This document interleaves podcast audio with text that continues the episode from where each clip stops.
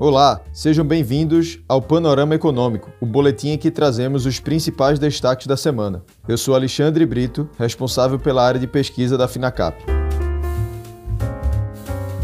Nesta semana, pudemos observar o índice Bovespa tomando fôlego da forte alta registrada nas últimas duas semanas, em um movimento quase que ininterrupto dos 93 aos 106 mil pontos.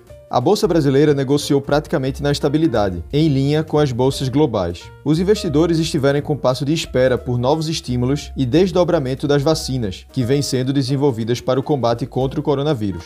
A curva de juros, por outro lado, voltou a subir nos vencimentos mais longos, o que causou apreciação nas taxas de juros. Ainda no ritmo das eleições municipais, os parlamentares começaram a organizar a agenda de final de ano, que deverá ser extremamente apertada por conta de disputas que se encaminharam para o segundo turno.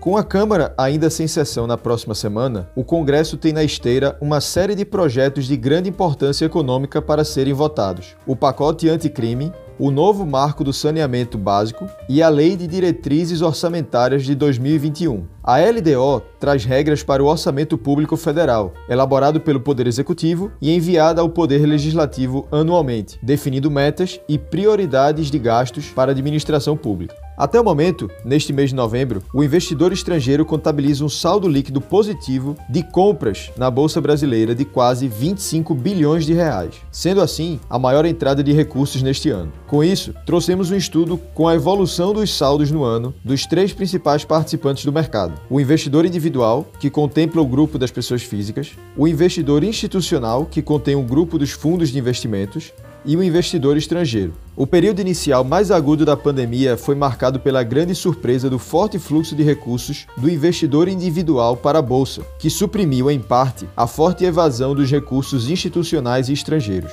O investidor estrangeiro chegou a contabilizar uma saída líquida da ordem de 80 bilhões de reais no ano até o final do mês de setembro, tendência que foi revertida em outubro e acelerada em novembro, com um forte ingresso de capital na bolsa brasileira. O fluxo mostra uma tendência dos investidores globais em buscar exposição aos mercados emergentes, em particular o Brasil.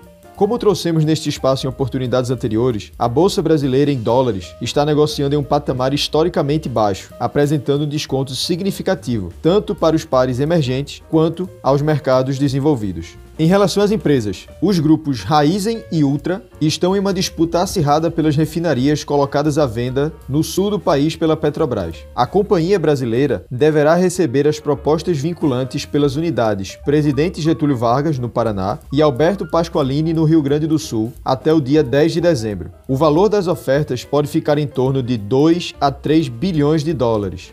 O governador de Minas Gerais, Romeu Zema, afirmou na semana que espera fechar em breve acordo bilionário com a Vale. O acerto se refere à compensação a ser paga pela empresa pelos danos provocados à economia do estado pela tragédia na cidade mineira de Brumadinho em janeiro de 2019. O governo Zema, juntamente com o Ministério Público, a Defensoria Pública e a Advocacia Geral, pleiteiam da Vale 54 bilhões de reais. Desse total, 26,7 bilhões de reais se referem aos danos econômicos e outros 27 7,3 bilhões de reais a danos morais coletivos à população do estado.